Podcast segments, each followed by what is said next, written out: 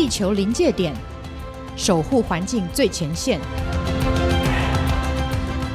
Hello，各位听众朋友，大家好，欢迎再次来到我们地球临界点的节目。我是节目主持人，天下杂志的资深撰述刘光莹。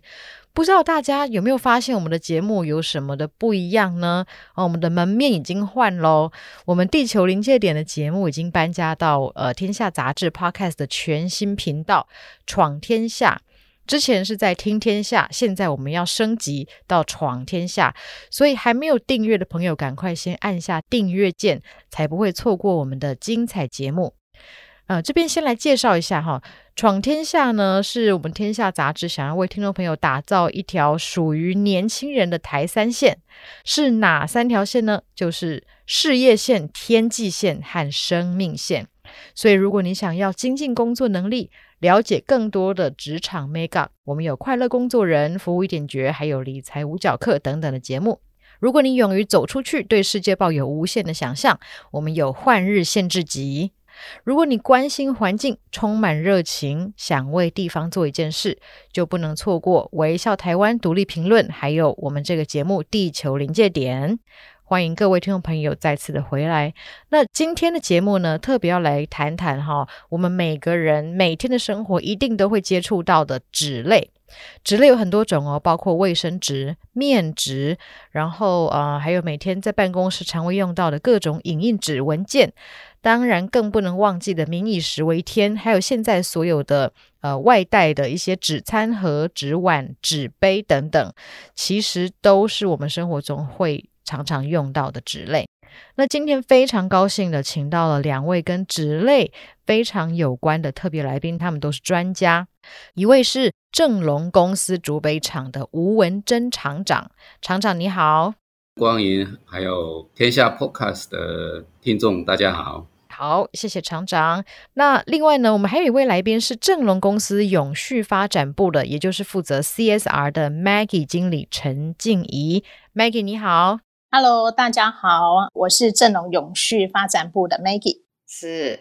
呃，就是大家如果说听到。正隆哈，可能还不一定有那么的呃熟悉感，但是如果说讲到一些卫生纸的品牌，包括像是春风，然后还有呃有一个回收的卫生纸品牌叫做蒲公英，那这个在超市都常看到，所以大家就一定会是觉得耳熟能详的。那为什么今天会要来谈纸餐盒回收的这件事情哦？其实很多人可能。不知道说，诶，我们生活当中有非常多的容器都跟纸，而且跟回收的纸有关。包括说，除了我们的外送的这个餐盒之外，我们现在常在呃网购买东西，那这些呃瓦楞纸箱其实也都是跟呃我们的这个职场是非常有关系的。但是今天，其实我们要聚焦在讨论的是这个纸餐具的议题。我相信，在这个疫情以来啊，大家都会发觉到说，哎，我们生活中的纸餐具好像越来越多了。然后，其实，在媒体的报道上面，我们会看到说，哎，好像这个纸餐具的回收，它不像我们想象的。那么的单纯跟跟容易，那这中间有怎么样的的困难呢？我们可不可以请呃 Maggie 或是厂长这边先来呃跟我们解释一下这个纸餐具的回收哈，到底有什么样的挑战？好啊，呃，这个部分就先由我由我来跟大家分享。那首先我想先介绍一下正隆公司，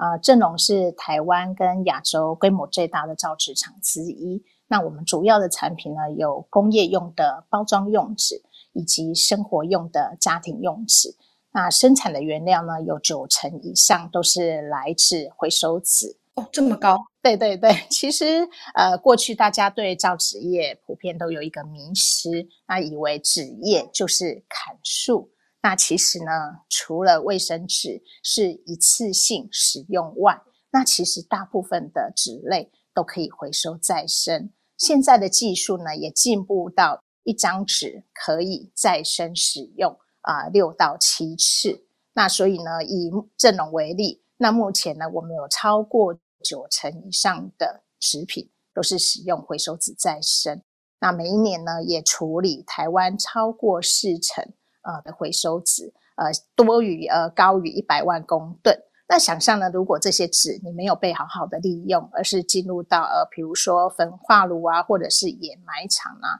呃，除了对环境的影响之外，那当然也造成资源的浪费。嗯，好，那我们现在就回到呃，光影呃刚提的问题，就是说呃，为什么要投入纸餐具的回收？那呃，其实呢。台湾的纸资源的回收率呢，在整个台呃政府啊，还有民众跟企业的共同努力下，其实回收率是非常的高。但是也可能是呃大家在一个就是习惯上啊，或者是不知道、不确定应该如何正确分类，以及配套措施没有做好的情况之下，呃，其实我们台湾的回收纸的品质呢是特别的糟糕啊，这是为什么？对，你可以想象，就是像呃，每天都有呃一台一台的那个卡车啊，载了各式呃回收纸进到我们的造纸厂。那你可以想象到的呃，任何的生活垃圾都可能会出现在我们的呃，就是回收纸里面。呃，包含啊，机车啊，大石头啊，那以及、嗯、以及现在很多的塑胶，那当然也包含呃，就是光影提到的纸餐盒啊，这部分还有纸杯啦等等。那这部分呢，呃，其实呢，因为如果回收它的品质不好的话，其实会造成呃我们工厂的一些譬如安全啊，还有一些设备的一些耗损的问题。那同时呢，呃，其实里面还还是含有很多可用的物质，那也是形成了资源的一个浪费。对，其实我觉得有一个很基本的问题哦，比方说我们在台北这边要要每天要去回收嘛，哈，那这个纸餐盒到底是要归类在这个纸类呢，还是归类在这个瓶罐类呢？还是它是更分开的？其实可以的话，应该是要更分开。但是因为我刚刚有提到提到配套机制的，呃，就是可能还不是很完整。那我们呃这边会跟呃就是一般民众分享的，就是说，呃，你一般纸类，你就是归一般纸类。那只要是你吃的、喝的。或许是呃建议你就把它分到瓶罐类，因为纸容器里面它大概的组成有二十五 percent 是呃塑胶淋膜，那它需要进到专业的处理厂来处理，嗯、所以呃就先用这样子一个呃两类的分类，或许是以目前的现状来讲是相对的单纯。但是我们也知道，现在呃，环保署它也开始在很多的自助餐店，就是推推动呃自助餐的一一次性容器的一个回收。那我们相信未来啦，在大家的共同努力之下，呃，分类会越做越好。哦，所以我们家里的这个分类袋子又要多一个了。以后有一个袋子就叫做纸容器，对，因为现在都是跟我现在都是跟瓶罐混在一起啊，所以其实你们后面都是要再多一层工作去再把它再分出来哦。那我我现在还有一个疑问是说，为什么之前我们好像看到一些媒体的报道是说，哎，这个纸容器回收困难，然后无利可图，这个到底是怎么样的一个状况？其实回收困难，刚刚有提到，因为呃，大家用过这些纸餐盒之后，啊、呃，它就会有一些汤汤水水嘛。那然后还有一些厨余，甚至大家没有把它倒掉，那你就进到了我们的回收体系来。那刚刚一直有提到说，呃，其实回收餐具，它除了呃它的组成，其实有两大成分，大概有一个七成以上是呃纸浆。那另外剩下的都是呃塑胶离膜嘛，那它需要经过呃专业处理厂的一个处理，因为它含有磷膜，那不容易打散。那还有，请问一下哈，什么是磷膜？因为我们可能不知道那是什么东西。呃，其实就是 PE 呀、PP 呀这样子，就是一层塑胶粘在那个纸盒里面这样子。对对是。哦、那呃，除了就是它需要被专业处理之外，那如果说呃你这些回收分类没有做好的话，你又把一些厨余加进来，我、呃、啊就是纸厂内或者是处理厂之内，其实也是会造成一些环境啊卫生的一些问题。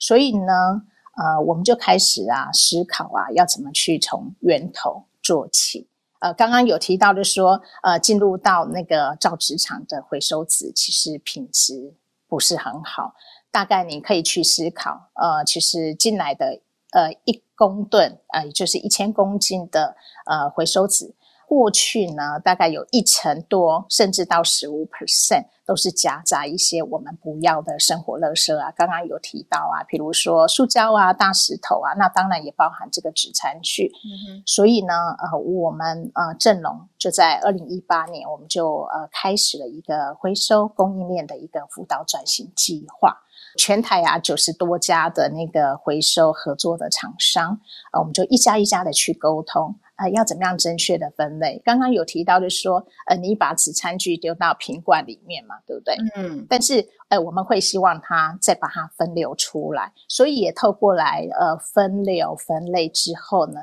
能够来降低呃，就是说回收纸啊进到我们啊、呃、造纸厂这个含杂纸的比例，那确实能做好一般纸类还有纸餐具跟非纸类的一个正确分类。因为如果说呃源头分类做得好的话，除了会有一个环境的效益之外，啊、呃，你们这些回收的资源，你也可以产生一个比较高的经济价值啊、创造多赢。那所以呢，也给了呃主持人一个还有听众一个数据。那今年呢，也是我们导入的第四年了。呃，那我们的进到我们目前造纸厂的杂质率呢？呃，已经从一开始的大概呃十几 percent 到十五 percent，那目前已经可以呃减降到呃五到六 percent，那就是大家的努力哦，就是消费者还有我们回收的一些朋友们的努力这样子。对，是哦，好，那接下来想要问一下这一个呃吴厂长啊、哦，这个。我们今天请到的是就是竹北厂的这个厂长，请问一下，你们这边的这个厂的业务是负责什么呢？那呃，另外也很想要问一下说，说哈，我们全台湾的纸餐具到底有多少？可不可以给我们一个概念？呃，好的，我想竹北厂这边我们主要的产品是所谓的家庭用纸，家庭用纸的范围也蛮广的哈。其实家庭用纸一个是清洁用，比如说厨房纸巾啦、还有我们个人用的面纸啊，还有卫生纸啊，这一些一类的，全部都是在办公室用的这些，也都是属于那个家庭用纸这一块啊。那另外我们的产品里面还有一个就包装用的一个比较 fancy 的，就是彩色印刷的这些包装盒用的一个涂布白纸板，这两大产品。嗯，是。那那个，我们看到说，去年哈，全台湾就有十七万公吨的这个纸餐具。那但是我们对于这个公吨其实没有什么样的概念哦，不知道如果说把它换算成卡车的话，这样大概是多少？一台卡车大约可以装载差不多二十吨的一个废纸，那所以大概可以有八千五百辆二十吨大卡车。哦，所以去年。全台湾产出的纸餐具的量就有八千五百辆卡车这么多，诶，可是那我们的这几年的纸餐具的量到底是怎么样的在增加呢？增加的幅度有多大？不知道你们也有一些统计吗？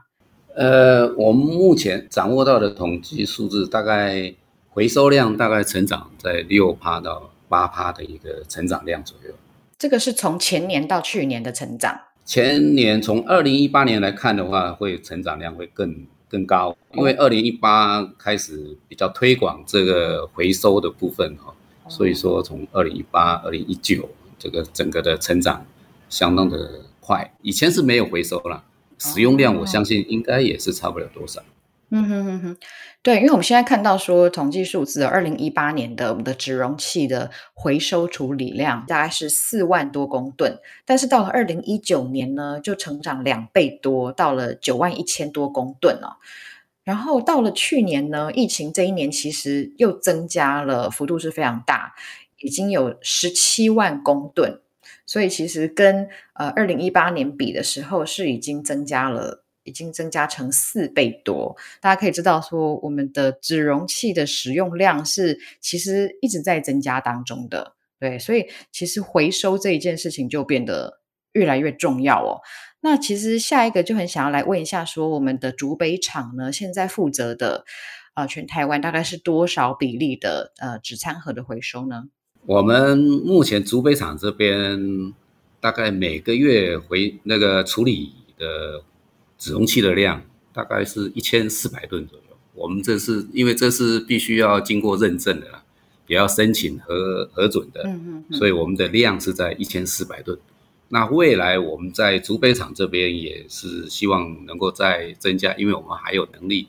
哦，希望能够处理到每个月能够到两千吨的一个处理量。哦，那这个数字大概是怎么样的一个概念？是说全台湾的，比方说十个纸餐盒里面就有几个会是竹北厂这边处理的？我们目前占整个的量，这样算下来，我们大概是差不多在。八趴到十个 percent 左右，哦，那未来可能会到，可以到十三到十五吧。那在当然这是竹北的啦，我刚刚 Maggie 也有讲，我们在大园那边会有更大的一个处理量的新的产线成立。是，那等到这个新的产线成立之后，大概你们在处理，比如说全台湾每十个纸餐盒，可能就会有四个到五个，就是由正隆这边处理的吗？哎，对。大约是这样哦，就是大概有有一半都会是这边处理的。那因为其实刚才 Maggie 有稍微提到说，在这一个纸餐盒的回收里面有很多的处理的挑战。那就是你们是怎么样把这个杂质的比率从百分之十几降到现在大概是百分之五左右呢？这个部分最主要是在讲那个工业用纸厂。像我们其他三个厂在，呃，使用这个回收废纸的部分，回收废纸里面以前没有分类的时候，它的那个纸容器这一块，废纸容器啊、餐盒啊这些都混在那里面，废纸那个，呃，就是废纸箱这里面。那但是在工业用纸里面，它没有办法使用，啊，这就是我们为什么要投入在这一块的部分。那全部都变成垃圾。啊，那这样挑战真的是很大诶。那这个厂长这边，您所遇到的混在这个回收纸里面，你自己碰过说最夸张的这个其他垃圾，大概是什么样的状况？呃，讲到这些回收的垃圾，当然很多啦，因为那个可能有大石头也有啦。可是怎么会有人把大石头放在纸里面拿去回收啊？这可能，哎。当然，怎么进来的我们是不不了解的啊。可能当然不是一般家户把它混进来的，一般可能是在回收厂那一边，他在在装车的时候，可能不小心就溜进来了。也发现过马达这些大的东西都会有。是，原来是有这样的的情况哦。那接下来有呃，我们有一个疑问是想要来问 Maggie，因为其实哈，我们现在在所有的外送经济当中，那以前我们会用保利龙嘛，那其实后来就有纸盒，但是现在又有人在讲说，哎，其实纸盒哦，纸餐具它其实更不环保，因为它里面会有一个塑胶，所以它在回收上变得更加的困难。然后说不定用这个塑胶的餐盒哦，因为它的呃性质是比较单纯的。然后清洗可能也比较容易，诶，所以说这个塑胶的容器它可能反而更环保，诶。如果说从环保这一个角度来看的话，你们怎么看纸餐盒跟塑胶餐盒呢？是，呃，其实我一直也在、呃、思考这个问题。那我我是认为这样子啦，只要是呃一次性的，就是纸餐盒、纸容器，或者是不管是塑胶类，啊、基本上它都不是很环保。那如果说以纸餐盒来讲的话，确实因为它的组成有纸跟塑胶淋膜，那我们在处理的时候，它就是要多一些工具，呃，就是程序，呃，所以呢，也就是材质它越多样。其实，在回收上，它就是要多呃几个程序来处理，那当然是也会造成，就是说我们后段后段在处理上的一些呃挑战。那至于环不环保这个问题，我觉得还是要呃希望能够鼓励呃，就是我们尽量不要去使用一次性的餐盒这样子。嗯，的确是正本清源，应该是要减少，从源头减量哦。那另外，其实我又想到了一个呃，这几年一直在讨论的吸管的这一件事情哦，就是之前大家都应该还记得说，我们看到说海龟的鼻孔插了吸管的这样的照片，结果之后呢，其实全球包括台湾也就在讲说，哦，我们要淘汰塑胶吸管，然后不提供吸管啊，或者说后来就变成是提供纸吸管。那你们怎么看说纸吸管跟塑胶吸管这件事呢？呃，纸吸管呢，其实它现在也有呃业者啊，它是用全纸啊来做。那当然呢，呃，在这个部分呢，它是可以相对的叫呃塑胶吸管呢更容易就是被回收再利用。哦，所以说，诶，那为什么塑胶吸管比较难被回收再利用呢？因为纸吸管它可以就是连同呃一般纸类啊、直接再去回收啊、所以在这边的对于造纸厂来讲的话啊、它也是我们可以使用的一个回收资源物质。哦，但是如果是塑胶吸管的话，我的经验是好像比较会常被丢在一般垃圾当中，而不是在那个就是瓶罐那边，所以可能这也是一个挑战。对，因为呃，一般呃，消费者他可能使用了之后，他可能还要再找一些比较适合的去处，呃，回收这些呃，就是资源垃圾。那常常的，他可能就直接连同呃，他的一个纸杯啊，或者是相关的容器等等，他就直接被丢弃到呃，垃圾里面去了。哇，所以其实这个回收都有非常大的这个很多的眉角在里面哦。那其实刚刚在一开始的时候，其实 Maggie 有提到，那呃我之前也听了一些讨论，在讲说，呃，我们很常跟日本在比较说我们的纸容器的回收嘛。那我也听过一个说法说，诶，就是以这个呃。纸容器回收或是回收 in general 这件事情，其实在日本的话，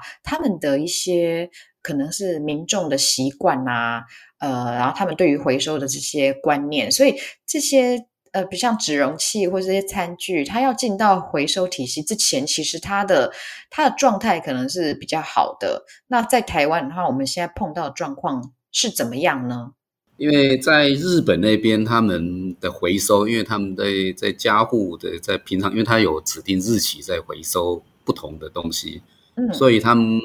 一般他们都会把这些像牛奶盒啦这些剪开来清洗干净，餐盒也是一样，都会把它清洗干净，因为必须要堆在家里嘛，是，不然会发臭哦，所以他们通常都会会清洗。然后他们的有一些是像他们可以结合一些超商啊这些做回收，必须要清洗干净才有办法交给超商，从超商开始回收，开始一直往上回收出来。哦，所以在日本，它的那个回收来的品质是比较干净的，比较没有一些气味的。哦，所以说在日本的话，他们是从小就养成习惯，说这些容器在回收之前一定要剪开，然后一定要洗干净，这样子。对对对，其实，在台湾小学生的教育里面，其实他们以前也有也有在清洗的，只是后来就没有了。哎，对哦，好奇怪哦！我也记得说，小时候我们都有教我们怎么把那个呃牛奶盒剪开啊，然后一定要清洗。所以大家可能就是呃，如果听众朋友有注意到的话，我们之后如果要回收我们的餐盒，可能都要先把它整理干净，然后清洗之后，这样子它才能够更妥善的。被呃回收哦，那另外想要来请教一下厂长这边的，就是我最近听说哈，就是正隆开始有生殖气垫锅炉，这可能对于很多人来讲是比较难呃想象的，就是什么叫做生殖气垫锅炉啊？那那你们的锅炉现在会有什么样不一样的的东西呢？然后呃，是不是烧垃圾？然后，这个到底对环境有什么样的好处？呃，应该从这边来讲啊，就是说我们在我们造纸业这里面回收回来的东西里面有含有大概刚刚有说以前是大概有十趴、十五趴的一个杂质哦，现在还有五五趴、六趴的一个杂质，这里面大部分都是一些塑胶类，就是封箱胶带。哦，这一块会比较多，尤其是现在宅配经济这宅经济这种这么大多，那个贴纸那些是非常高的。那这个部分以前必须要委外下去做焚化炉去做处理。大家知道，焚化炉就是烧垃圾的地方。但是这一些这一些塑胶材料，其实它是含有能量的，含有热能的。嗯，如果能够更好的分类了哈，刚刚像刚刚讲的那个塑胶的回收，因为塑胶实在太多种了，民众都没办法分。虽然说有编号，但很少人会去看后面的那个回收编号，因为有 PE，有的是 PET，哦，有的是 PP，有的是 PVC 啊，太多了。嗯，哦，那回收回来，因为它的那个条件不一样，品质不一样，最终只能做垃圾袋，或者说环保砖这一块，很可惜。嗯，那这个部分，当然我们因为我们收到的这些废垃圾，其实都是比较细的，哦，那更难分了。那过去是花钱请焚化炉处理，那这个部分因为它含热能，所以我们在其实，在我们各厂里面其实早就都有了，就是做这个焚化处，就是烧，把它烧成产生热能，因为我们造纸业需要热能，也需要电能，那所以我们刚刚讲的这个这个生质气垫锅炉，我们这一个这个炉啊，就是可以烧这些。回收回来的一个废塑胶来发电哦，哦，也取得蒸汽，还有发电同时产生啊、哦。一方面我们又不不用去占这个焚化炉的收加户垃圾的一个能量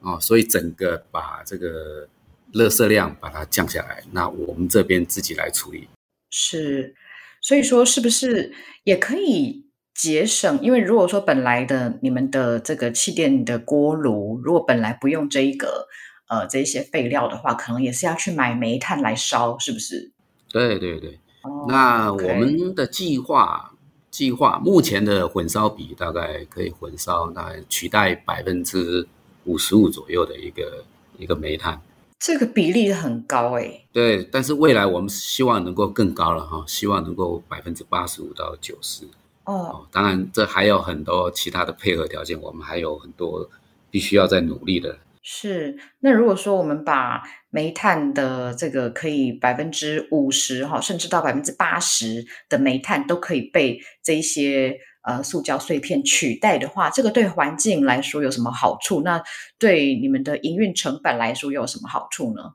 呃，我想这个哦。呃，我们在回收在好处是应该是很多了哈，最主要是我们能够充分的利用这些资源，其实这些废塑胶这些都是都是资源，非常宝贵的一个资源。那刚刚讲我们这个本来我们是必须要委托这些焚化厂处理，它处理的成本一吨就必须要有差不多三千多块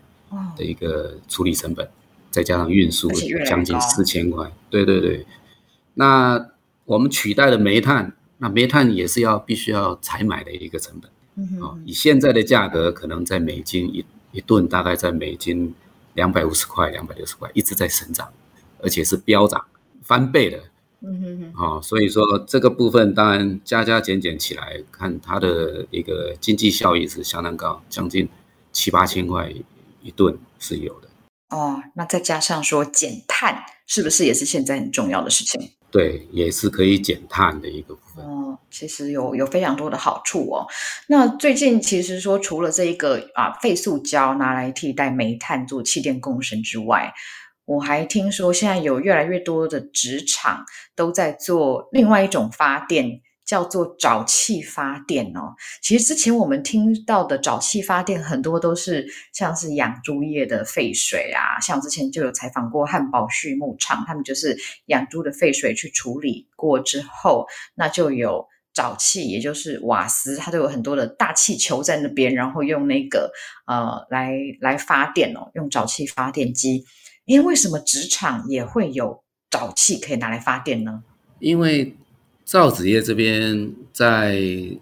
很多使用不到的一些物料，譬如说那些细的纤维，我们保留不住的部分，其实，在我们的废水系系统里面，纸的纤维还有纸涂布在纸层上面的一些淀粉啊，这些其他的物质，还有一些药品啊，这些东西，在存在于我们的一个废水里面。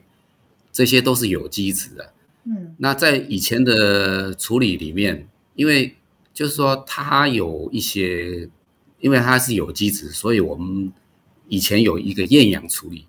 那厌氧的处理的部分，它会产生一些沼气。哦，它还是有沼气存在。以前是没有在做处理，当然我们的大原厂是很早以前就它就有做厌氧处理啊，只是说沼气那个部分没有把它纯化去做发电。那现在大原厂在在新建这一个，在处理这一个沼气，把它纯化以后，相当于天然瓦斯的一个成分就可以去发电。所以意思就是说，呃，你们可以除了有气电共生来发电，就是拿废塑胶来呃产生热能跟发电之外，你们的这个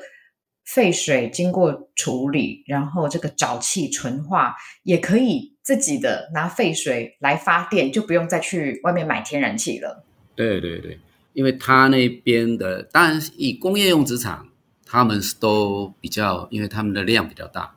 所以它发出来的沼气量比较大，嗯，有那个经济价值可以去做早期发电，然后产生一个绿电，嗯，啊，所以说对整个的利用，